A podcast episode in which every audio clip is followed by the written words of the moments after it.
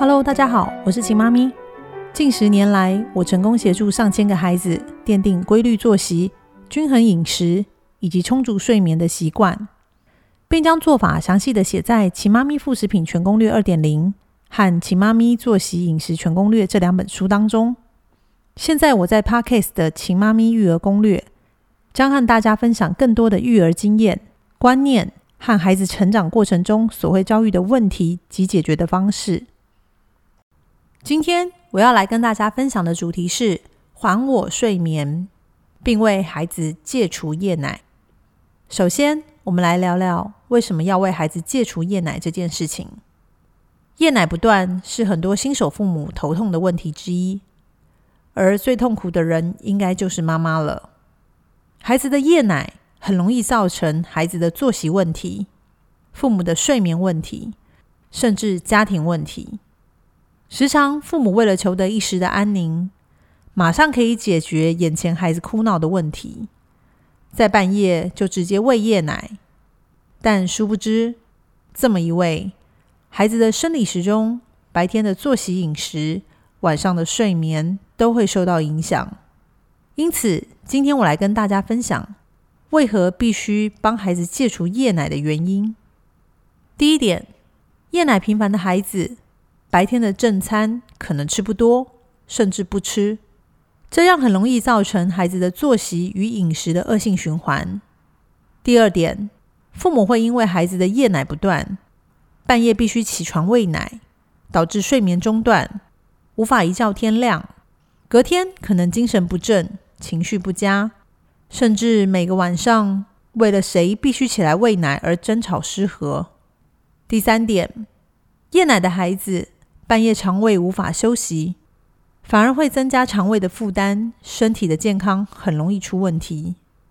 第四点，一晚多次夜奶的孩子无法一觉天亮，睡眠品质不佳，很容易陷入白天昏昏欲睡，但晚上又睡不好的恶性循环。第五点，夜奶不断的孩子得到奶瓶性龋齿的几率会比较高。以上是夜奶可能会造成孩子、父母。与家庭在生活作息、睡眠、情绪、生理上的问题，这也是为什么要尽快为孩子戒除夜奶的原因。接下来，我们来说明一下如何戒除夜奶的方式。第一步，先规律孩子的作息，让吃饭、睡觉和其他需要固定下来的时间，都能够每天固定规律的进行。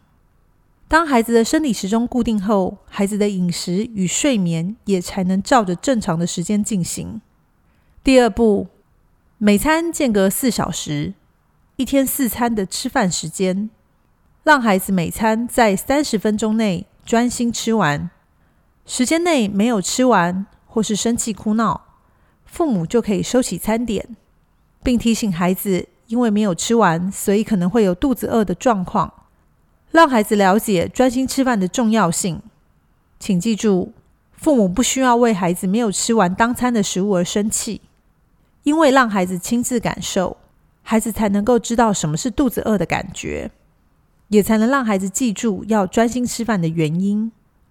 因此，正餐的四个小时，每天每餐都必须是固定的。第三步，第五餐梦中拌奶。若担心孩子一整天的食量没有办法饱足，可能会夜奶，那父母可以在晚上十一点前给孩子第五餐梦中的拌奶。这个拌奶可以让孩子填肚子，但却又不会太饱足，不会让肠胃不停的运作，这样孩子可以拉长睡眠时间，甚至可以一觉天亮。关于这第五餐拌奶，我会在后面做分享跟说明。